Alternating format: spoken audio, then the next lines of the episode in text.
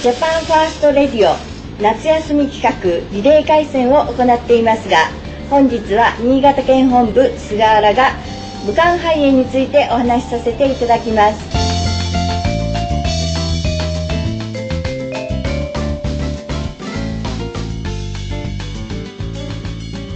武漢肺炎を日本に入れたのは紛れもなく自民党時の総理大臣安倍晋三です。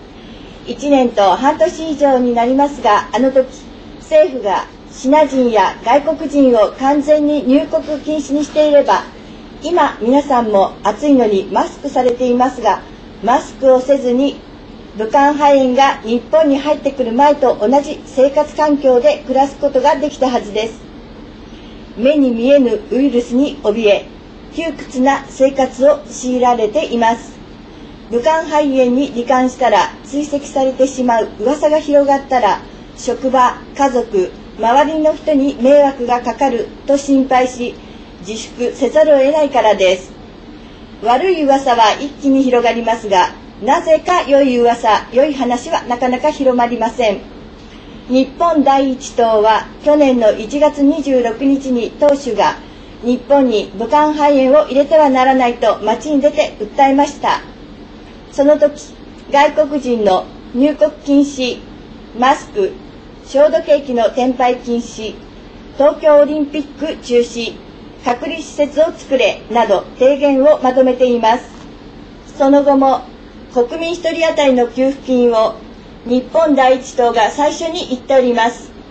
今皆様の前で話しても真っ当なことを訴えました。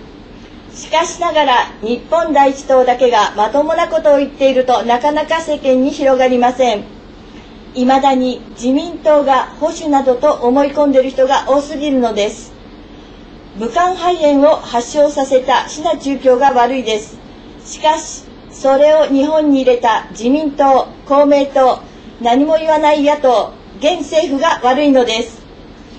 政府は自らの能力のなさは飲食店を悪者にし対策をしているように見せかけているだけです。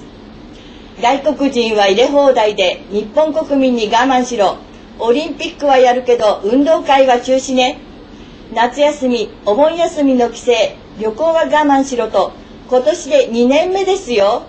いつまで国民は我慢するのですか。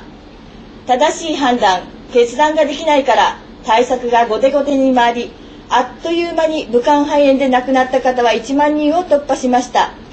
同じ日本人を殺した政権を握る自民党のどこが保守ですか？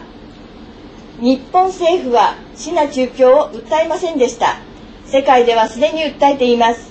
そりゃそうですよね。わざわざ当時の総理大臣がぜひ我が国にいらしてくださいとメッセージを送っていたのだから訴えられませんよね。日本第一党は櫻井党首がシナ中共に対し訴えています。続いて共同原告で日本第一党党員支持者で裁判を起こしています。シナ中共を訴えるということは亡くなった方々のご無念とご家族の怒りを晴らす今仕事を失った方の怒りを晴らすシナ中共に対して日本人の怒りをぶつけることなんです。このように日本第一党は日本の日本人のための政党です。